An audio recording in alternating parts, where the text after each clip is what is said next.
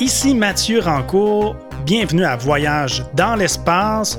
Où que vous soyez dans l'univers, j'espère que vous allez bien. Je suis en compagnie de mon coéquipier, le journaliste scientifique, chroniqueur spécialisé en astronautique, Claude Lafleur, bonjour. Bonjour monsieur, bonjour tout le monde. Donc aujourd'hui, c'est euh, une émission qu'on n'a pas un thème précis, un sujet unique qu'on va développer comme on le fait si souvent par le passé. Alors j'ai carte blanche, c'est un petit peu, euh, dans le fond, je reçois Claude en entrevue. J'ai plusieurs questions pour lui en lien avec l'espace. Euh, à commencer par, je veux commencer Claude par te parler du décès de Michael Collins. donc il est décédé le 28 avril dernier. Il avait 90 ans. Il effectue son second vol spatial en tant que pilote du module de commande lors de la mission d'Apollo 11. Il reste en orbite autour de la Lune pendant que Neil Armstrong et Buzz Aldrin partent dans le module lunaire Apollo pour réaliser le premier alunissage et marcher sur la Lune. Claude, peux-tu nous rappeler dans le fond qu'est-ce qu'a vécu Collins, Collins euh, lors de cette mission historique? Ah oui, avec plaisir. On va se remettre dans l'ambiance. Imaginez-vous, on est le dimanche 20 juillet 1969, il est midi. Euh, Neil Armstrong et Buzz Aldrin ont pris place à bord du module lunaire Eagle. Et là, à l'heure du midi, ils se détachent du module de commande à bord duquel il est resté Mike Collins. Et donc, Armstrong et, Aldrin vont descendre sur la Lune. Ils vont se poser vers 16 heures de l'après-midi. Là, je parle de heure de l'Est de l'Amérique du Nord, à mon heure à moi, si vous voulez. Et là, à ce moment-là, ils laissent derrière eux Mike Collins, qui se trouve à bord du module de commande Columbia. Et ça, c'est le moment que redoute euh, Collins depuis les tout débuts, qui a commencé à s'entraîner pour la mission d'Apollo 11, il y a 6-8 mois plus tôt. Il s'inquiète de si jamais ses collègues, ses coéquipiers perdaient la vie, qu'est-ce qu'il ferait? En fait, il y a deux scénarios possibles. Euh, bon, euh, on sait évidemment qu'Armstrong et Aldrin vont faire quelque chose d'extrêmement risqué. Ils vont être les premiers à tenter de se poser sur la Lune. Euh, il pourrait qu'au cours de cet atterrissage-là, ils perdent la vie. C'était évidemment une opération très risquée. À ce moment-là, ben, Collins, lui, aurait eu d'autres choix que de revenir sur Terre seul à bord du module de commande Columbia. L'autre scénario que redoutait peut-être même plus encore euh, Collins, c'est imaginons que Armstrong et Aldrin se posent correctement sur la Lune, font leur marche lunaire, tout va bien, passent une nuit sur la Lune à se reposer et le lendemain, ils doivent revenir tel que prévu. Mais qu'au moment de décoller de la Lune, imaginons que le, module, le moteur fusée du module lunaire ne fonctionne pas. Les deux hommes sont donc pris sur la Lune. Euh, ils sont encore en bonne santé, ils sont tout à fait vivants, mais ils ne peuvent pas décoller de la Lune. Et à ce moment-là, Collins aurait été contraint de revenir seul sur la Lune, euh, seul sur Terre, les abandonnant derrière lui. Et ça, c'est ce qui hantait. C'est le cauchemar que faisait Collins, je, pense qu'on peut presque dire toutes les nuits. Ça aurait été terrible pour lui de les, abandonner, de les laisser seuls à leur sort, mais il n'aurait pas eu le choix. Euh, il y a des gens qui se sont demandé, oui, mais vous auriez peut-être pu aussi mettre fin à vos jours, là, euh, rester autour de la Lune avec eux. Mais il y avait la responsabilité de piloter le module de commande. Ben, il serait revenu sur Terre seul. Euh, c'est donc la hantise qu'a vécu Collins pendant euh, les 28 heures qu'ont été absents ses coéquipiers Armstrong et Aldrin. Euh, qu'est-ce qu'il a fait pendant ces 28 heures-là? Deux choses. D'abord, pour employer son langage, il a tenu la maison en ordre, c'est-à-dire qu'il s'est assuré que le module de commande était en parfait état, que tout fonctionnait bien à bord et qu'il aurait pu, le cas échéant, porter secours à ses collègues si jamais il est arrivé quelque chose. Par exemple, il faut savoir que quand les deux astronautes se sont posés sur la Lune, la première chose qu'ils ont fait, c'est qu'ils se sont préparés à redécoller en cas d'urgence. Supposons qu'au moment de l'alunissage, euh, le module lunaire avait été endommagé, il y avait une fuite, il y avait une perte d'étanchéité, quelque chose comme ça. Il aurait à ce moment-là décollé immédiatement. Il serait allé donc euh, retourner en orbite et là, euh, serait allé les rejoindre pour procéder à un arrimage.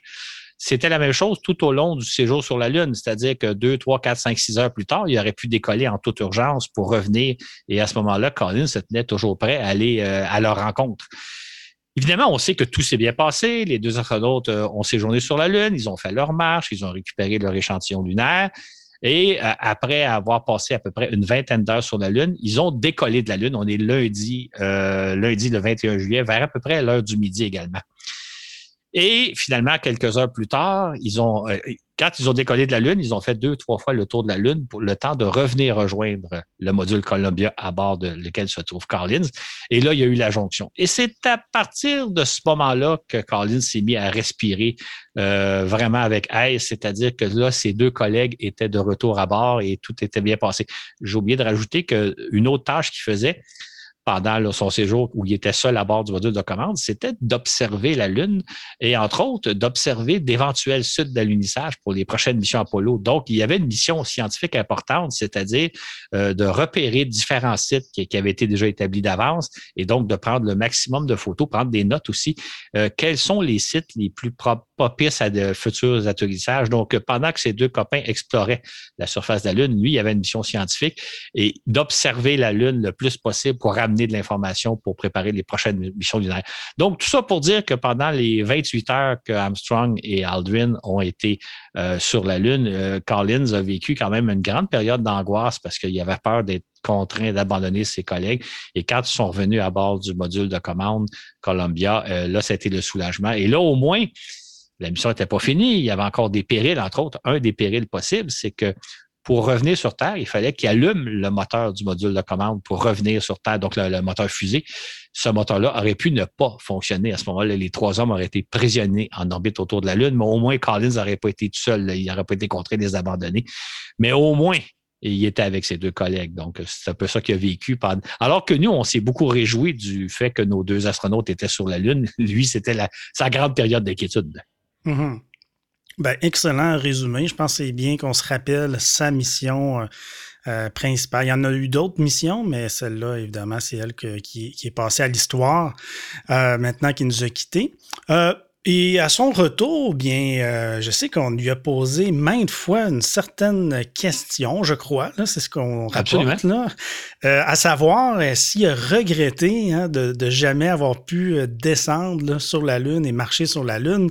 Qu'est-ce qu'il répondait à cette question-là? Beaucoup, beaucoup de gens se sont un peu posé cette question-là en disant Vous avez fait tout le trajet, là, vous êtes rendu jusqu'à à peu près 60 km de la surface lunaire et vous n'avez pas franchi le dernier 60 km ça doit être frustrant. Lui, a répondu Ah non, absolument pas. Euh, d'abord, sa mission, c'était de piloter le module de commande. C'était la mission auquel on l'avait assigné. Et il était très heureux d'avoir participé à cette mission-là historique. Hein. C'est la mission Apollo 11. Il a fait partie de l'équipage, le premier équipage qui, s'est rendu jusque sur la Lune. Euh, je dirais que sa photo est toute dans, tous les livres d'histoire, etc. Donc, euh, lui, il a considéré que c'était un immense privilège. D'ailleurs, il faut savoir que à l'époque où les trois astronautes d'Apollo 11 arrivent en orbite autour de la Lune, avant eux, il y a seulement eu six hommes qui ont eu le privilège de se rendre jusqu'à la Lune, les astronautes d'Apollo 8 et ceux d'Apollo 10. Et ils sont donc les septième, huitième et neuvième hommes à se rendre en orbite autour de la Lune, à se rendre jusqu'à la Lune. En tout et pour tout, là, il y a 24 hommes dans l'histoire de l'humanité qui se sont rendus jusqu'à la Lune, dont Mike Collins. Donc, il se sent privilégié, il se sent vraiment eu la chance de, se rendre jusqu'à la Lune. Et même, on pourrait dire que pendant les, les 28 heures où ses deux collègues se sont absentés pour aller explorer le sol lunaire, lui, il a eu la Lune à lui tout seul. Il pouvait la regarder dans son entièreté. Il y avait tous les hublots du module de commande pour la regarder sous le meilleur angle. Euh, un petit détail que les gens ignorent un peu. Il y a eu une pensée amusante. Quand il était de l'autre côté de la Lune, quand il était sur la, derrière la face cachée de la Lune, il était en contact, il était coupé totalement de tout contact avec la Terre. Hein. Quand vous êtes de l'autre côté de la Lune, les ondes radio ne passent pas, vous ne pouvez pas être en contact. Et là, il se disait, je suis dans une situation un peu particulière. De l'autre côté de la Lune, il y a quelque chose comme 3 milliards d'humains, qui était la population de la Terre. Et de ce côté-ci de la Lune, il n'y a que moi et peut-être d'autres vies dans l'univers. Hmm. Mais en, ce que je, en autant que je cherche, je suis le seul être vivant de ce côté-ci de l'univers, tandis que de l'autre côté de l'univers, du côté de la face visible de la Lune, il y a toute l'humanité qui est là. Donc, il se sentait comme très seul, mais en même temps privilégié de vivre un moment qu'aucun autre astronaute avait vécu avant lui. Et ça me fait penser que l'autre, souvent, euh, donc les astronautes, quand ils sont en mission, ils n'ont pas le temps beaucoup d'apprécier, euh, de pouvoir, par exemple, observer euh, la Terre ou la Lune. Dans son cas, est-ce qu'il y a eu de, plus de temps libre, dans le fond, lui, pour pouvoir contempler la Lune, la Terre? tout à fait, tout à fait, parce qu'il y avait une mission scientifique à remplir, mais il n'y avait pas que ça à faire, dans le sens qu'il y avait relativement pas mal de temps de libre. Surtout que il y a eu 28 heures, c'est-à-dire qu'il aurait pu avoir à récupérer ses, ses coéquipiers plus tôt, mais il y a eu 28 heures à lui. Il y a eu du temps, effectivement, pour regarder la Lune, pour observer, entre autres, on se souvient toutes des images historiques du fameux lever de terre à partir de la surface lunaire. Là, quand on, quand on, est, on passe derrière la Lune et qu'on revient, à un moment donné, on voit la Terre littéralement se lever de l'horizon. Ben lui, il en a observé, euh, euh, il en a observé sûrement une bonne dizaine euh, à lui tout seul, juste pour observer ce spectacle-là que tous les astronautes qui sont allés à la Lune se sont dit c'est absolument fantastique. Il y a eu effectivement le temps de, de goûter à ce moment-là. Euh, J'ouvre une parenthèse parce que Aujourd'hui, quand on pense aux missions Apollo, on se dit ça devait être fantastique. Sais, on, on, ils, ont allé, ils sont allés explorer la Lune et tout ça, mais sur le coup, on vit tous un grand stress parce qu'on ne sait pas s'ils vont réussir. On ne sait pas si on ne sera pas confronté à un échec. Aujourd'hui, on sait que dans les six missions qui sont allées sur la Lune, tout s'est bien passé, tout s'est bien terminé, mais sur le coup, il y a un grand, grand stress. Et c'est encore plus vrai pour les astronautes qui le vivent. Fait que c'est pas comme si vous êtes en vacances sur le bord d'une plage et vous admirez le paysage, vous dites, et qu'on est chanceux d'être en vacances. Ils vivent quelque chose de très dangereux, de très périlleux. Ils ne savent pas s'ils vont s'en sortir vivants. Donc, il y a un grand stress. Ils n'apprécient pas le moment comme on pourrait penser qu'ils vont, ils ont eu à le faire, étant donné le stress qu'ils vivaient. Alors qu'aujourd'hui, quand on regarde leur épopée, ben, on dit que c'est extraordinaire. Ils ont vécu des choses extraordinaires, mais à l'époque, ils n'ont pas eu l'occasion d'y goûter tellement le stress était quand même très élevé. Donc, Neil Armstrong nous a quittés. Michael Collins, maintenant, aussi nous a quittés. Ben, il reste Buzz Aldrin de cette euh, mission qui est toujours vivant. Exactement. Et qui a 90 ans lui aussi. Euh, il est en bonne santé, mais évidemment, on, imagine que ses années sont comptées. Hein. Tout de même, avec le départ de Collins, as-tu le, sentiment que tranquillement, une page de l'histoire de l'exploration spatiale est, en train de se tourner? Pour moi, pas vraiment, parce que pour moi, cette page-là s'est tournée il y a longtemps. C'est-à-dire que le dernier débarquement sur la Lune date de 1972. On savait à l'époque que ça prendrait facilement 10, 15, 20, 30 ans avant de retourner sur la Lune. D'ailleurs, euh, en 1972, lors de la dernière expédition Apollo, le président des États-Unis, Richard Nixon, avait dit il y aura plus d'astronautes sur la Lune avant l'an 2000 ce qui, sur le coup, a paru comme incroyable. Les gens disent, non, ça se peut pas, là, on va retourner sur la Lune dans 10, 15, 20 ans. Euh, évidemment, nous autres, on sait aujourd'hui que Nixon avait tout à fait raison. On est même rendu en 2020 et on n'est pas encore retourné. Donc, pour moi, la page Apollo a été tournée euh, dans les années 70, sachant qu'on n'y reviendrait pas avant un bon bout de temps. Euh, évidemment, ça fait triste de voir que les astronautes sont en train de décéder les uns après les autres, mais en même temps, à l'époque, comme il faisait quelque chose d'extrêmement risqué, on s'attendait que certains perdraient la vie en cours de mission ou, lors du retour sur Terre ou quelque chose comme ça. Alors que la très grande majorité des astronautes d'Apollo sont tous décédés de vieillesse.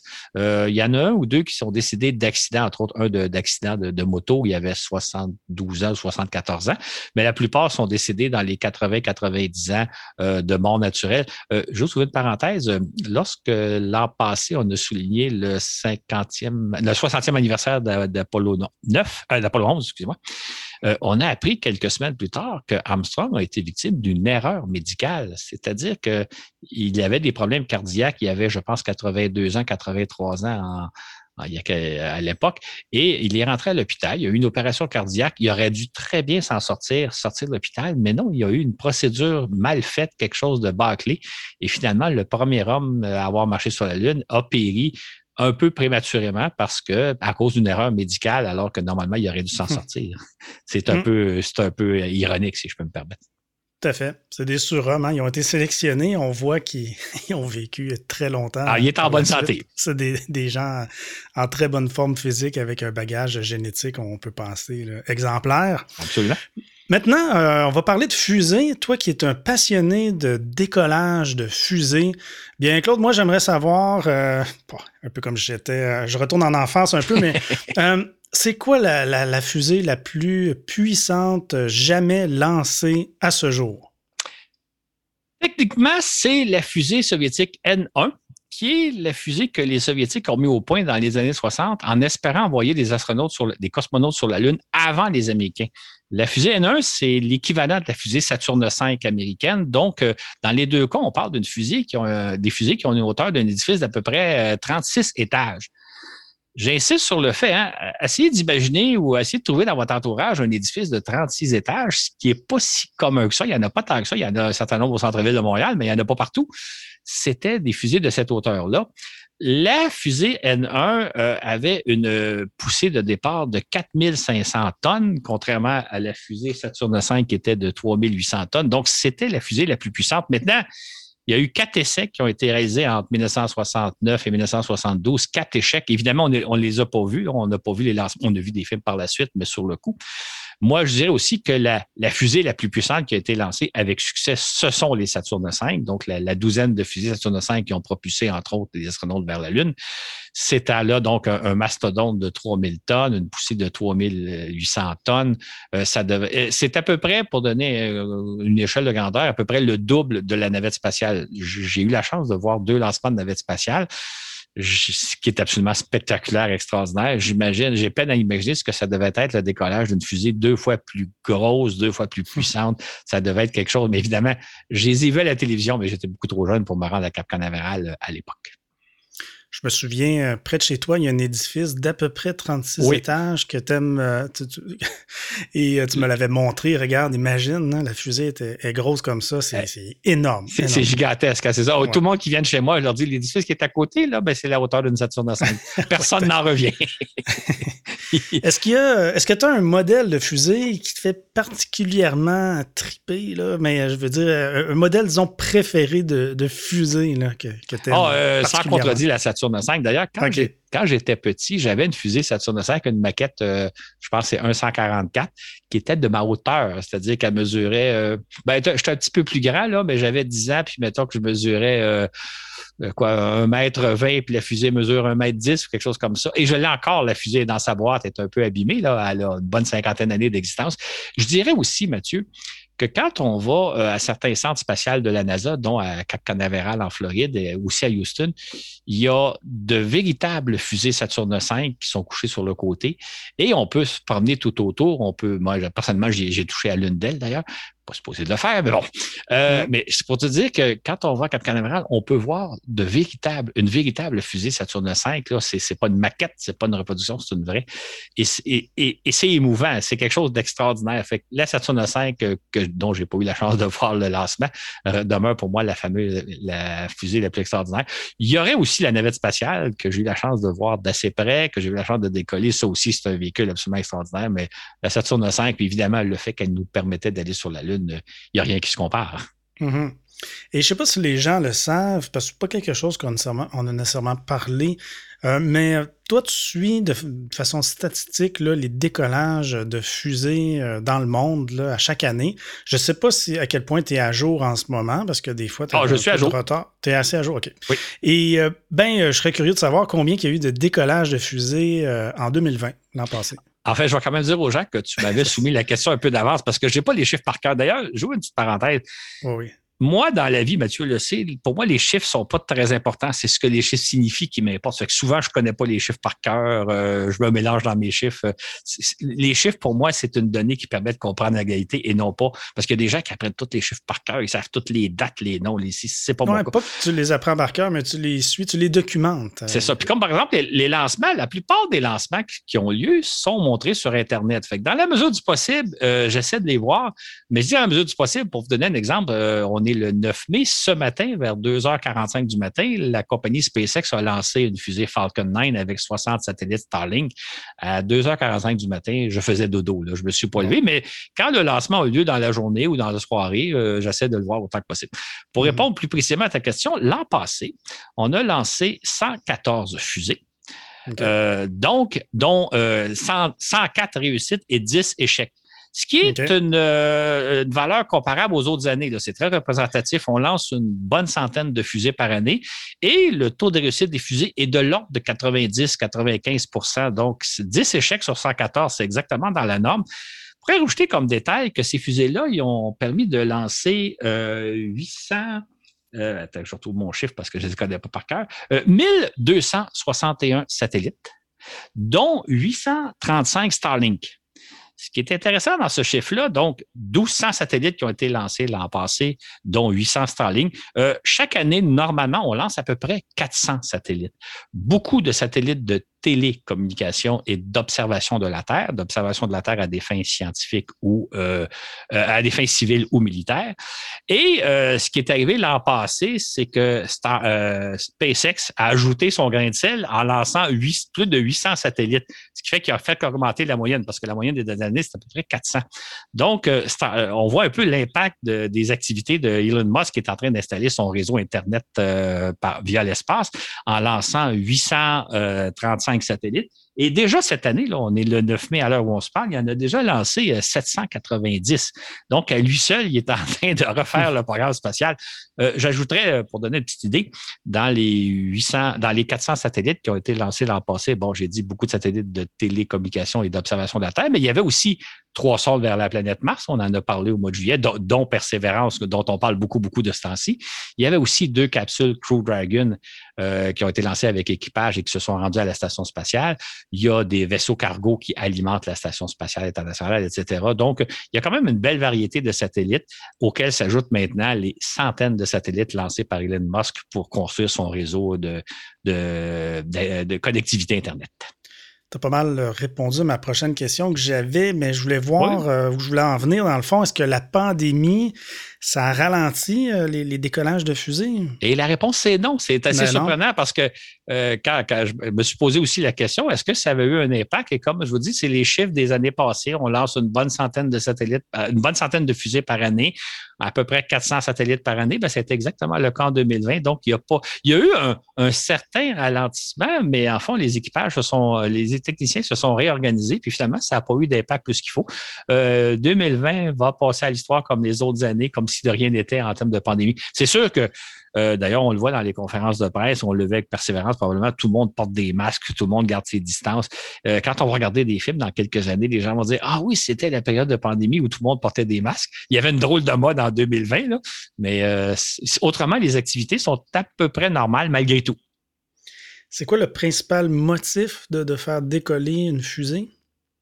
Ben, c'est de placer un satellite en orbite terrestre. C'est ça. Mm. C'est, les, fusées, on peut les voir comme des camions spatiaux, des camions dans lesquels vous mettez une charge qui peut être euh, généralement à destination de l'orbite terrestre, mais ça peut être aussi à destination de la Lune ou, des, ou de Mars ou des planètes.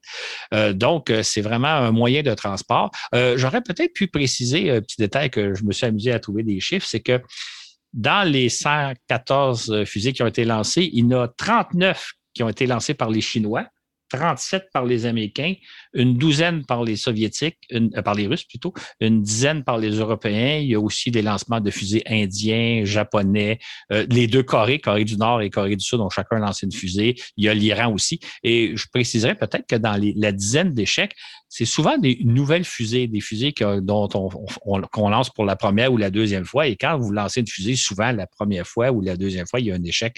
Donc, euh, on est en train de mettre en, place de nouvelles fusées, puis les premiers tirs sont souvent euh, assez risqués. D'ailleurs, souvent, le premier tir d'une fusée, il y a peu ou pas de satellite à bord parce qu'il y a des bonnes chances que la fusée ne fonctionne mal.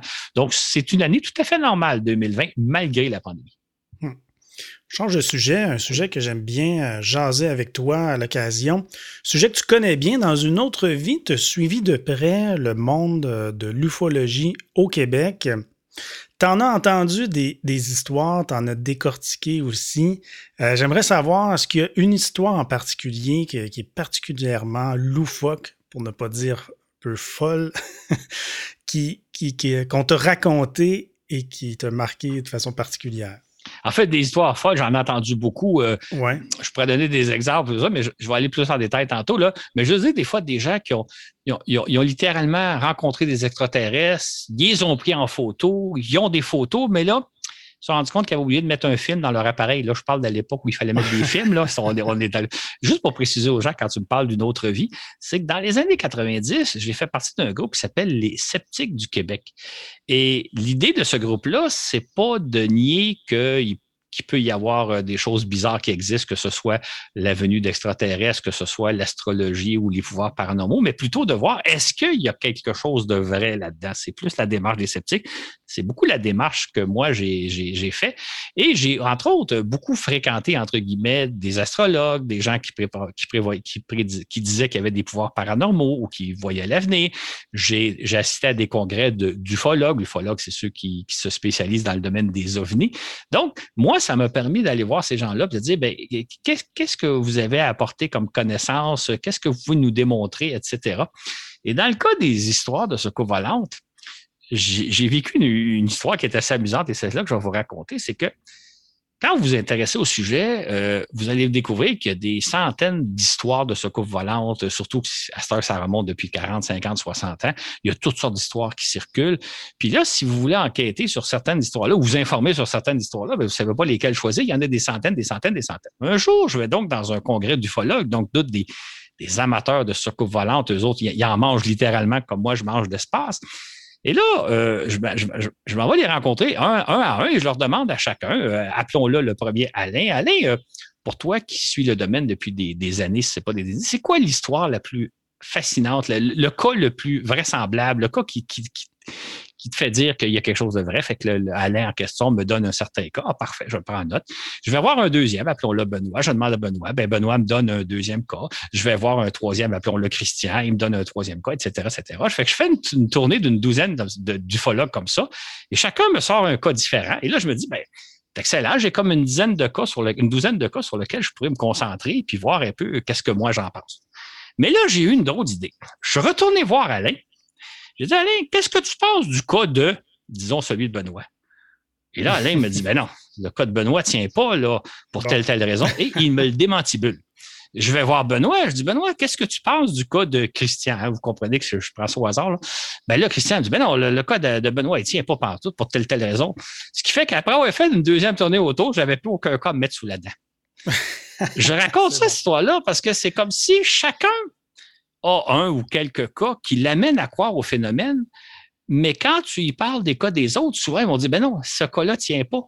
Fait que là, c'est comme s'il n'y a pas de cas qui font l'unanimité dans les ufologues, ou même si ce n'est pas l'unanimité, un, certain consensus où tout le monde dirait. Moi, moi c'est ce que, quand j'ai fait ma tournée des ufologues, je m'attendais à ce que plusieurs me sortent plus ou moins le même cas, mais disent ça, Claude, là, ça, là, va, t'informer là-dessus, là, va, va voir là-dessus, tu vas voir, tu crois que c'est pas ça. Fait qu'au fait de ma tournée, j'avais plus aucun cas qui tenait. Et c'est ça le problème des ufologues, hein, c'est que chacun a des cas auxquels il croit vraiment fort, mais ils sont pas capables d'arriver, par exemple, à la communauté scientifique et dire, écoutez, tel cas, là, on s'entend, l'ensemble des ufologues, je parle pas de l'unanimité, là, ça serait pas l'unanimité, mais de dire, là, là, ça, c'est deux, ou aussi les ufologues, faut dire, il y a deux, trois cas qu'on va soumettre à la communauté scientifique, ça, c'est des cas béton. Chacun a ses croyances, souvent différentes les uns des autres, et c'est pour ça que je trouve ça un peu dommage qu'il n'y a pas de cas solides auxquels j'aurais pu peut-être m'attarder, mais j'en ai vu beaucoup de cas. Hein. Il y a eu l'époque, euh, il y avait un ovni au-dessus de la place Bonaventure sur lequel j'ai fait une certaine enquête, etc. Il y a beaucoup de choses que je pourrais raconter. Mais tout ça pour te dire que malheureusement, il n'existe pas de cas où l'ensemble de la communauté ufologue s'entend pour dire ça, c'est béton, ça, c'est. J'ajouterai une dernière parenthèse, je ne veux pas en parler trop longtemps, mais il faut faire une petite distinction. Euh, vous et moi, on peut très bien voir quelque chose dans le ciel et ne pas savoir c'est quoi. OK, on, peut même dire qu'on a vu un objet volant non identifié parce que vous, vous ne savez pas c'est quoi, puis moi, je ne sais pas c'est quoi. Mais ça ne veut pas dire que personne sur Terre qui aurait été dans une situation aurait été comme nous dans l'ignorance. Peut-être qu'un météorologue aurait dit, ah ben ça, c'est tel phénomène météorologique. Peut-être qu'un astronome aurait dit, ah ben là, vous confondez Vénus, etc. Fait que de dire, quelqu'un qui dit, j'ai vu quelque chose dans le ciel et je ne sais pas c'est quoi, c'est tout à fait viable. Je veux dire, oui, ça se peut que moi, je vois quelque chose, puis je sais pas c'est quoi, puis vous aussi. Mais de là à prétendre que personne d'autre dans l'histoire de l'humanité, personne d'autre dans l'humanité qui aurait été à notre place aurait été confondu comme nous, euh, c'est très prétentieux. Dans ce sens-là, c'est vrai que les gens voient des ovnis. On voit quelque chose dans le ciel et on ne sait pas c'est quoi, sauf que peut-être que si on avait une certaine connaissance euh, de l'atmosphère terrestre ou peut-être d'un autre phénomène euh, psychologique ou autre, on aurait peut-être une image différente. Toi, personnellement, tu n'as pas un récit euh, qui, te fait douter ou qui te fait demander, coudon, y a-tu un fond de vérité, y a quelque chose de vrai dans, dans ce récit-là? Euh, t'en as pas un exemple que tu pourrais dire que lui te fait songer, wow, peut-être s'est passé quelque chose. Là. Euh? Parce que je dirais, je dirais deux choses. Je dirais d'une part, qu'on observe quelque chose dans, le ciel dont on ne connaît pas la nature, moi, ça m'embête pas. Là. Euh, ça serait prétentieux de dire qu'on connaît tout, tous les phénomènes atmosphériques, psychologiques, météorologiques et autres. Là, Donc, euh, on a découvert énormément de, de, phénomènes atmosphériques et astronomiques et autres depuis un siècle on n'a pas fini, là. On, va on a encore des choses à découvrir. Donc, pour moi, qu'il y a des choses dont on ne sait pas, s'explique pas la nature, moi, ça ne m'embête pas. Par contre, et c'est là le piège, c'est que souvent on prétend que parce qu'on ne sait pas c'est quoi, c'est nécessairement des extraterrestres venus d'un autre monde, d'une autre planète, d'un autre système solaire. Ça, moi, j'y crois pas. J'y crois absolument pas, étant donné les distances qu'il y a dans l'univers, étant donné euh, les problèmes technologiques que ça pose. Moi, je ne crois absolument pas qu'il y a des extraterrestres qui viennent nous voir, surtout sur une base aussi fréquente qu'on nous rapporte. Est-ce que ça se pourrait pas que quelque part dans l'histoire de l'humanité, il y ait eu une visite extraterrestre?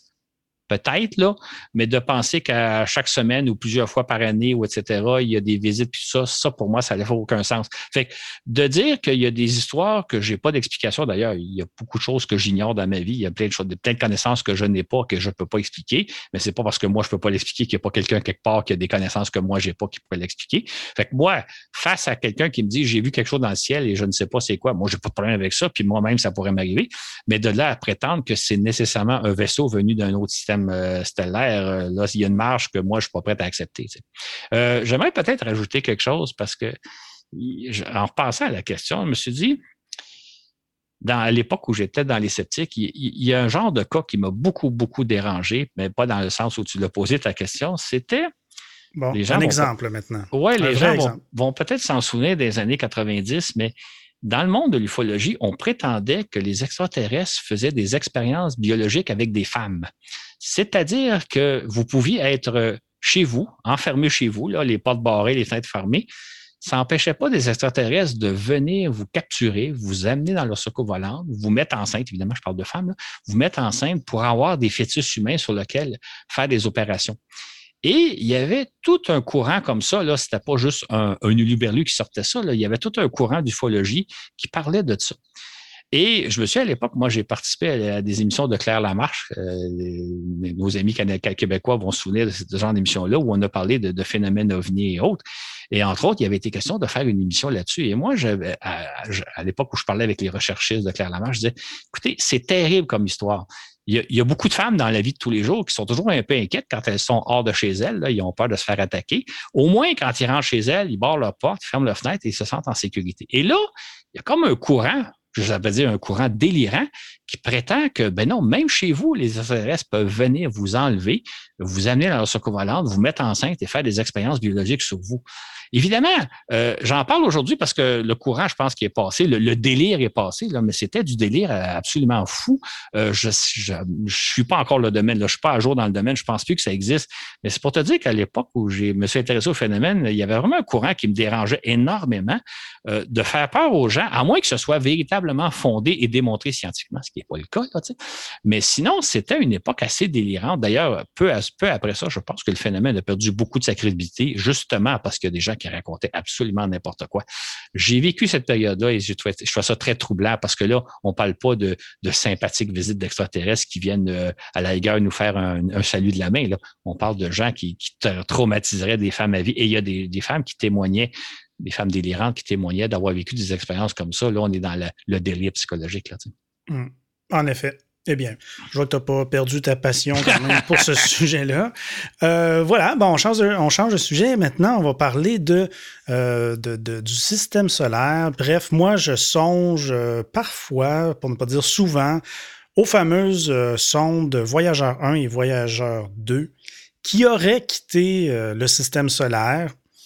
Bien, je me demandais, comment vois-tu ça, toi, Claude? En fait, quelle serait la, la frontière du système solaire au juste? C'est une bonne question parce que dans l'espace, les frontières n'existent pas. C'est pas comme les pays sur Terre. Euh, nous, on vit au Canada, il y a une frontière entre les États-Unis et le Canada. Il n'y a pas de frontière réelle. En fait, on peut définir la frontière du système solaire de deux façons. D'une part, ça serait, euh, on sait que le Soleil souffle un vent, le vent solaire, qui se répand sur des milliards de kilomètres. à une certaine distance, ce vent-là va arrêter de souffler. Il n'y aura plus de vent. Et c'est souvent ce qu'on considère comme étant la frontière du système solaire, là où le soleil cesse de, de, se répandre, euh, là où le vent solaire cesse de se répandre dans l'atmosphère. Et c'est à peu près où sont rendus les sondes voyageurs. Je dis à peu près parce que le vent solaire, des fois, il souffle plus fort, des fois, il souffle moins fort. Ce qui fait qu'à certains moments donnés, les sondes voyageurs se trouvent dans le vent solaire, puis à d'autres moments donnés, ils sont plus dans le vent solaire parce que le vent souffle moins fort. À ce moment-là, on dit ils sont au-delà du système solaire, mais à un moment donné, le soleil souffle un peu plus fort et là, le vent solaire se manifeste à nouveau.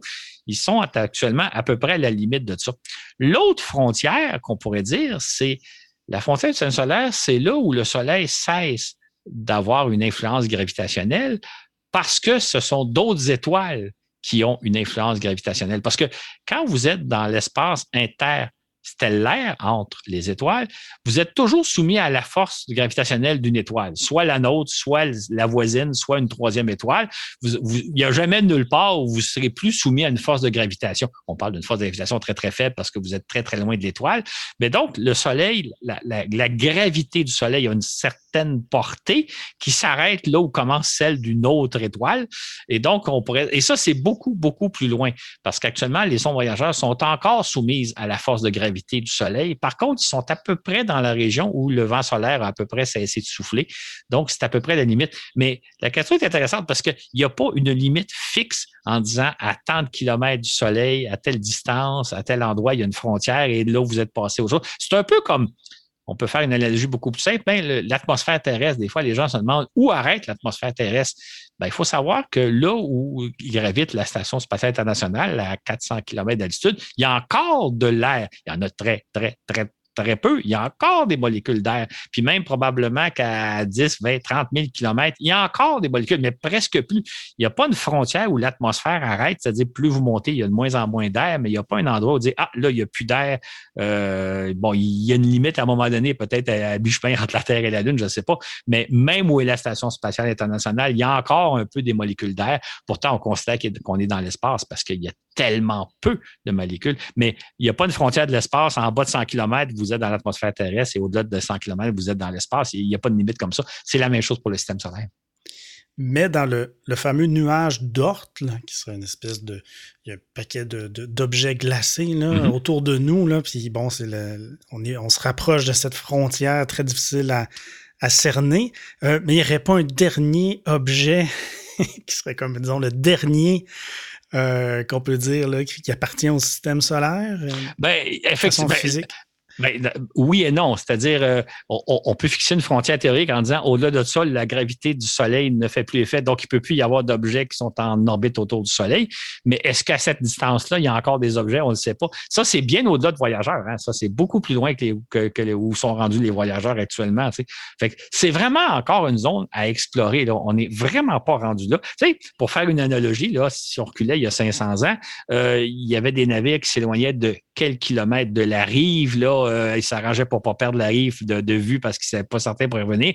Et un jour, il y a des gens comme Christophe Colomb et autres qui ont eu l'audace de quitter la rive et de traverser les océans.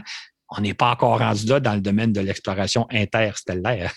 Mm-hmm. on est encore à dire, on reste sur le bord de la rive puis on s'arrange pour pas perdre la, rive de, vue. Mm-hmm. Non, c'est pas simple. Mais tout de même, qu'est-ce qu'il y a dans notre voisinage euh, du système solaire? Qu'est-ce qu'il y a autour de nous? Là? Euh, ah, par-delà le système solaire? Ben oui, euh, les étoiles ben, autour. Euh, je dirais y a-tu du, vide énormément, j'imagine, entre les, ben, le système solaire et les, étoiles? Ben, C'est-à-dire que il y a probablement jamais de vide absolu. Il y a de moins en moins de matière. OK? on est rendu probablement à calculer le nombre d'atomes par euh, mètre cube. OK? Fait que euh, je sais pas, je sais pas, mettons à, la distance de la station spatiale, il y a peut-être des, centaines de milliards d'atomes par mètre cube. Là, on est peut-être rendu à, des dizaines d'atomes par mètre cube. Puis quand on va être rendu à des distances euh, beaucoup plus loin, on va être dans quelques atomes par mètre cube, etc. Donc, il y a de moins en moins de matière et probablement que au-delà de la galaxie, le vide est encore plus profond, mais probablement qu'il y a encore de la matière. Mais là, on parle peut-être d'atomes par kilomètre cube. Là, fait Il n'y a, jamais probablement, je ne sais pas s'il y a un endroit quelque part où il y a du vide absolu, mais il y a de moins en moins de matière, mais ça diminue tranquillement, un peu comme il y a encore des molécules d'air à l'altitude de la Station spatiale internationale, mais il y en a évidemment un nombre infime par rapport à les molécules d'air qui sont autour de nous actuellement. Sujet passionnant, mais euh, maintenant on va passer à, d'autres, trois autres questions en qui nous viennent de trois patrons, patronnes. Donc je vous le rappelle, hein, il y a toujours un lien dans nos euh, épisodes balado qui va vers notre page Patreon, notre plateforme Patreon, où ce qui est possible de nous encourager financièrement. Et puis pour 5 bien, vous avez toutes nos exclusivités. On a trois patrons sur cette plateforme-là qui nous ont posé des questions. Euh, je vais avec le premier. C'est toujours, toujours agréable hein, que les gens nous posent des ben questions parce que d'abord, ça fait plaisir d'avoir des questions, puis parfois, ça inspire des sujets où là, ça va donner l'occasion de répondre à des questions. Mais gênez-vous pas poser des questions parce que des fois, ça donne même lieu à des éventuels balados. Bien oui, comme là, on en adresse trois, puis aussi on reçoit tout plein de bons commentaires en privé sur notre plateforme Patreon. C'est un lien privilégié, euh, euh, c'est bien certain. Euh, première question de Marc Barrette. On vous offre la possibilité d'aller passer une fin de semaine sur n'importe quel astre de notre système solaire. Lequel choisissez-vous et pourquoi? Bon, vas-y, Claude. OK, je vais répondre, après ça, ce sera à ton tour, Mathieu. Euh, c'est une très bonne question, Marc. En fait, il va falloir faire un, petit tordre un peu la réalité, c'est que même si on voulait aller sur la Lune, qui est juste à côté, ça prend 3-4 jours pour s'y rendre, 3-4 jours pour revenir. Donc, passer un week-end, le, délai est un peu court. Fait que je me suis dit, si on, oublie la notion de temps, si on oublie combien de temps ça, prend pour aller quelque part, euh, tout en restant réaliste, moi, je dirais que le voyage que j'aimerais faire, c'est me rendre à Saturne. Imaginez la chose. Imaginez, on part de la Terre. Bon, pour se rendre à Saturne, il faut passer près de Jupiter pour bénéficier de l'effet de gravitation de Jupiter qui nous propulse vers Saturne. Ça veut dire, partir de la Terre, on passe à côté de Jupiter, qui est une planète absolument extraordinaire à observer. Hein. Les bandes colorées de son atmosphère, la grande tache rouge, les satellites, euh, notamment Io, notamment Europe, etc. Donc, passer dans les apparages de Jupiter, ça doit être absolument spectaculaire. Et là, Jupiter nous donne un air d'aller qui nous permet de se rendre jusqu'à Saturne. Finalement, arriver à Saturne, ça serait spectaculaire de voir les anneaux de Saturne de très près, là, de les survoler, de voir ce que ça a l'air. Il y a aussi Titan qui est un satellite très intéressant et évidemment la planète Saturne. Et là, on imagine qu'on ferait simplement euh, contourner la planète et là, on ben reviendrait dans l'autre direction. Donc, moi, là, si je pouvais me payer un voyage euh, qui dure un petit peu plus que de fin de semaine, parce que ça prendrait probablement quelques décennies, un tel voyage aller-retour, ça serait de me rendre jusqu'à Saturne en passant par Jupiter tant qu'à Et toi, mm-hmm. Mathieu? Bien, moi, c'est tout près de nous. Moi, moi j'irais passer une fin de semaine sur la Lune. Mhm. tout simplement pour pouvoir contempler notre Terre, dans le ah, fond, ben d'avoir ce point de vue-là. Et ben, il y a des humains qui ont eu la chance de pouvoir le faire. Mhm. Euh, moi, ce serait, ce serait ça que je choisirais. Mais il y a tellement de possibilités. Absolument, absolument. Peut-être comme géographe, c'est ça qui me vient à l'esprit. Absolument. Moi, je disais juste que le premier de la Lune, c'est que ça monte un peu d'atmosphère. Mais bon, c'est vrai. Si on me permet le jeu de mots. ouais, c'est bon. Maintenant, Émilie Plamondon qui nous demande avez-vous déjà discuté euh, de la frustration euh, qu'on peut ressentir lorsqu'on pense au fait qu'on ne saura jamais tout ce qu'on aimerait savoir sur l'univers? Est-ce qu'on en a déjà discuté? Je pense que non. Ben, je peux commencer. Moi, en tout cas, c'est que quand on se met à creuser un sujet, à s'intéresser à un sujet, c'est qu'on se rend compte que euh, plus on en apprend, on se rend compte que plus on n'en connaît pas finalement.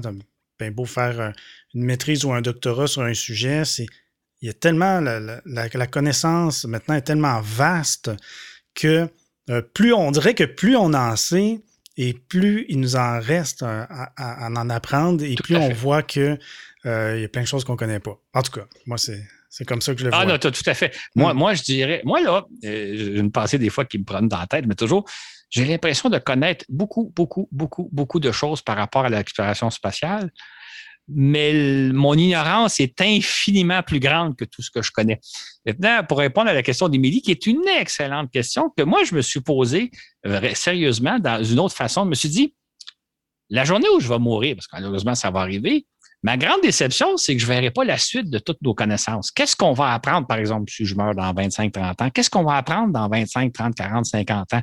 Parce que c'est vrai que euh, on, a fait d'extraordinaires découvertes depuis un siècle. Hein. Si on remonte à il y a un siècle, là, en 1920, tout ce qu'on pensait, c'est qu'on pensait que l'univers était composé d'une seule galaxie, notre galaxie. Évidemment, les planètes, c'était des petites taches blanches euh, euh, au firmament. On connaissait rien des planètes.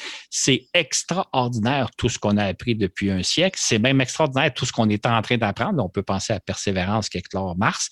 C'est extraordinaire tout ce qu'on va apprendre dans les prochaines années, entre autres par rapport aux exoplanètes. Puis effectivement, il y a plein de choses qu'on va découvrir dans les prochaines années, les prochaines décennies, les prochains siècles. Malheureusement, ça va se terminer pour vous. Mais ce qui est peut-être important, et ça m'a amené aussi, À réfléchir, je me suis dit, ce qui est important, c'est de profiter du moment présent. C'est qu'aujourd'hui, moi, je dis toujours, on vit une période d'exploration spatiale absolument extraordinaire. C'est ce qu'on on documente un peu dans nos balados on vit à une époque, il y a des gens qui, auraient rêvé dans les années 60, 70, 80, qui auraient rêvé vivre à notre époque. Et peut-être que dans quelques siècles, les gens vont rêver de notre époque en disant, c'était quand même extraordinaire. Ils étaient les premiers à découvrir euh, euh, des planètes autour de d'autres étoiles. On sera peut-être même les premiers à découvrir de la vie extraterrestre euh, soit sur Mars, soit autour de, d'autres planètes. On découvrira un jour peut-être des planètes sur lesquelles il y a de la vie, comme on en a parlé dans certains balados. Nous vivons actuellement une période extraordinaire. Autant en profiter, mais c'est vrai qu'un jour, ça va s'arrêter, en tout cas pour chacun d'entre nous, et il y a encore d'autres choses à découvrir. On vit vraiment une période extraordinaire et moi, je trouve qu'on vit dans un monde vraiment fantastique. En effet. Stéphanie Bond nous demande, ou en fait nous, nous adresse un, mot. Euh, j'ai beaucoup aimé les épisodes sur les 12 hommes sur la Lune et les missions Apollo. Je suis allé visiter le Kennedy Space Center en 2014 avec mes beaux-parents. Je n'avais de yeux que pour Atlantis et je ne comprenais pas pourquoi mon beau-père admirait tant Saturne V. Eh bien, j'ai compris euh, dans ces épisodes et lorsque vous dites que euh, Saturn V et le rover ne sont pas des répliques. Eh bien, les vrais, eh bien là, euh, elle était comme un enfant. Euh, je n'avais pas réalisé que ça quand je les ai vus. Commentaire très sympathique de Stéphanie. Absolument. Et il n'y avait pas de question, mais moi j'en ajoute une, Claude. Quand la, la pandémie va être terminée, bien sûr, est-ce que tu rêverais de voir ou de revoir quelque chose en particulier peu importe euh, dans quel musée ou euh, peu importe où euh, dans le monde. juste pour revenir sur Stéphanie, je trouve ça intéressant parce que je suis allé plusieurs fois à Cap Canaveral et j'ai vu la fameuse fusée Saturne 5 et à chaque fois que je l'ai vu, je l'ai vu peut-être 4, 5, 6 fois, je suis toujours ému. C'est, c'est fantastique de voir. Puis c'est une vraie fusée. Puis la, taille gigantesque, hein, Stéphanie a eu l'occasion de la voir. Elle est couchée sur le côté, là. Euh, elle est, parce qu'on la mettait debout, elle serait haute comme un immeuble d'une 30, 36 étages. Mais le fait qu'elle soit sur le côté, on peut faire le tour, on peut l'observer. C'est, c'est, c'est émouvant, surtout quand on sait que cette fusée-là aurait pu propulser des hommes vers la Lune pour répondre à ta question, Mathieu, je trouve une belle question parce que c'est une question qui fait rêver. Puis comme euh, actuellement, on traverse une période qui n'est pas facile de confinement, c'est, il faut rêver, il faut penser à ce que pourrait être l'avenir. Pour répondre à la question, je donnerais deux, deux, destinations, enfin même une troisième. Là. Euh, euh, d'un point de vue strictement personnel, ma, ma, compagne et moi, on a adoré la ville de Rome. On a vraiment, c'est une ville extraordinaire. Ceux qui ont eu la chance de visiter euh, savent de quoi je parle. Les autres, allez-y un jour. la ville elle-même est spectaculaire et ses habitants, les Italiens, sont absolument spectaculaires. Ils font partie du décor. C'est une ville vraiment, vraiment extraordinaire. Et je pense que quand on va pouvoir se remettre à voyager, ma compagne et moi, je pense que ça risque d'être notre première destination, même si on est déjà allé. C'est comme le, goût de se faire du bien, le goût de dire on va être dans un endroit où on va être enchanté. Mhm. L'autre chose, euh, sur un plan plus personnel, et peut-être ça te concerne un peu, Mathieu, c'est que mhm. à Washington, D.C., il y a un musée spatial extraordinaire qui est le National Air and Space Museum, qui est situé assez près du, Capitole. C'est un musée fantastique. Euh, on, peut y voir, entre autres, la, vraie capsule d'Apollo 11, là, dans laquelle Mike Collins et ses copains ont fait leur voyage. On peut voir plein de, plein de, non pas des maquettes, mais des véritables vaisseaux spatiaux et des véritables avions. Euh, c'est un musée en or. Mais il y a aussi, depuis une quinzaine d'années, une annexe à ce musée-là qui est situé, euh, je pense, à une trentaine de kilomètres de Washington. Et entre autres, il y a un des orbiteurs de la navette spatiale qui est dans ce musée-là. Il, y a plein d'avions authentiques. Ce n'est jamais des maquettes dans le, au musée spatial, au musée de l'air et de l'espace à Washington. C'est tous des vrais engins spatiaux qui ont volé ou etc. Et euh, j'ai jamais eu la chance d'y aller parce que quand je suis allé à Washington la, dernière fois, il y a une dizaine d'années, on, m'expliquait que pour s'y rendre, il faut, c'est très difficile de s'y rendre. Il faut louer une voiture et même le chemin n'est pas évident. Là, et donc, j'ai pas pu y aller. Je m'étais pas préparé. J'espère un jour avoir la chance de retourner à Washington pour la e fois, peut-être avec Mathieu. Mm. Et à ce moment-là, on pourrait se louer une voiture et là, on aurait préparé nos cartes parce que les, gens à qui on en parlait au musée spatial qui est situé près du Capitole nous disaient, écoutez, vous pouvez y aller, mais c'est pas facile de vous y rendre. C'est comme un aéroport, puis l'accès est pas évident, etc c'est un peu dommage, soit dit en passant, qu'il n'y a pas une ben, espèce de navette entre. Aujourd'hui, aujourd'hui, on va mettre l'adresse dans, Google Maps ou Waze et ben, le tour est joué. c'est ça, exactement. Bon, encore faut-il s'y rendre. L'autre chose que j'aimerais un jour, et là, je, là, je lance une idée à Mathieu parce que je n'en ai pas parlé d'avance, mais un voyage qui serait extraordinaire qu'on pourrait faire, Mathieu et moi, ça serait aller faire un reportage au centre spatial de Houston, où là, il y a, il y a les, la maquette grandeur nature de la Station spatiale internationale, il y a les vaisseaux, les Crew Dragon, les Orion et compagnie. Euh, ça vraiment, je pense qu'on aurait un plaisir fou à aller là. C'est les, engins à bord desquels s'entraînent les astronautes. Là. C'est des maquettes, mais qui sont tellement réalistes que ça sert à l'entraînement des astronautes. Je pense qu'on pourrait passer un moment extraordinaire. Et il y a aussi une fusée Saturne 5, une authentique fusée encore là qui, qui est sur le couché sur le côté. C'est un endroit à visiter si jamais vous allez dans ce coin-là, dans le sud des États-Unis.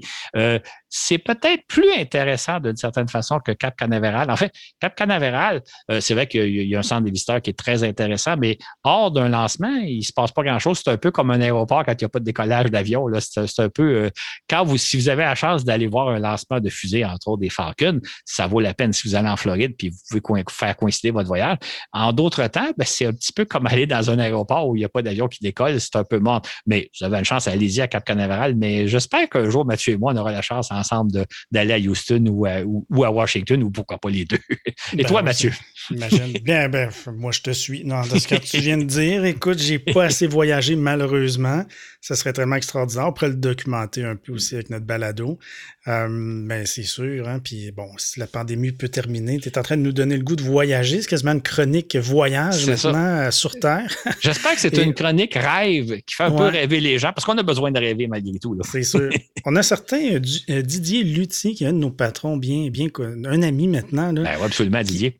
Écoute, je sais pas c'est quoi son métier, mais on le voit aller sur euh, Facebook et il voyage partout dans le monde, puis il, va partout dans les musées, euh, Houston, partout. Il nous envoie des fois des, messages. Mais je sais pas pourquoi il voyage, ben, voyageait autant quand c'était possible. Bref, peut-être qu'il y aurait des conseils pour nous aussi. Oui, puis il y a un message à nous envoyer, Lucien. Parle-nous de toi un peu. oui, oui, c'est ça. C'est toujours bien d'avoir de, tes nouvelles. OK. Bien, c'est ce qui, c'est ce qui met fin à ce balado. Euh, merci, Claude, pour cette belle émission encore une fois. Ça m'a fait plaisir. J'espère que tout le monde a apprécié. Puis euh, si les gens apprécient, on va pouvoir euh, renouveler l'expérience de temps à autre. Tout à fait. En effet, on, aime toujours ça avoir des retours sur nos émissions, en particulier celle-ci. On s'y est pris un petit peu différemment qu'à l'habitude. C'est vraiment une entrevue euh, carte blanche que j'ai faite avec Claude. toujours bien, toujours le fun d'avoir vos réactions. Euh, il y a une partie exclusive pour nos patrons, alors que j'ai demandé à Claude de nous parler de la fusée chinoise qui a perdu le contrôle et qui s'est désintégrée au-dessus de l'océan Indien. On a de nouveaux patrons. Je veux souhaiter la bienvenue à Jonas, Marc Lajoux et Candice Bouchez. Merci à vous trois. Bienvenue à bord. Vous joignez le vaisseau spatial de voyage dans l'espace. Merci de votre contribution, euh, de votre soutien financier à notre projet. Il y a aussi Muki Ma qui a fait, euh, qui a augmenté sa contribution. Merci beaucoup, euh, Muki. D'ailleurs, on a atteint le chiffre symbolique des 100 patrons. Donc, vraiment content de ça. C'est vraiment apprécié. Merci à, nos, à tous nos patrons de votre encouragement. Il y a aussi euh, quelque chose de spécial en fin d'émission que je veux souligner. On a notre première bière Voyage dans l'espace. il y a quand même quelques balados qui ont leur propre bière. Ben, nous, on en a une, en fait, une seule bouteille, il semblerait. C'est notre patron Laurent Runigo, notre bon ami, qui a fait, euh, qui fait de la bière. C'est un brasseur amateur. Puis il a brassé une blanche style allemand. Puis il nous a envoyé une photo. Puis je l'ai repartagé sur notre Facebook d'ailleurs, Facebook Voyage en espace. Donc euh, je trouve ça bien sympathique et très comique. Merci Laurent. Euh, voilà, c'est ce qui met fin à cet épisode. Sur ce, où que vous soyez dans l'univers, je vous dis à la prochaine pour un autre voyage dans l'espace.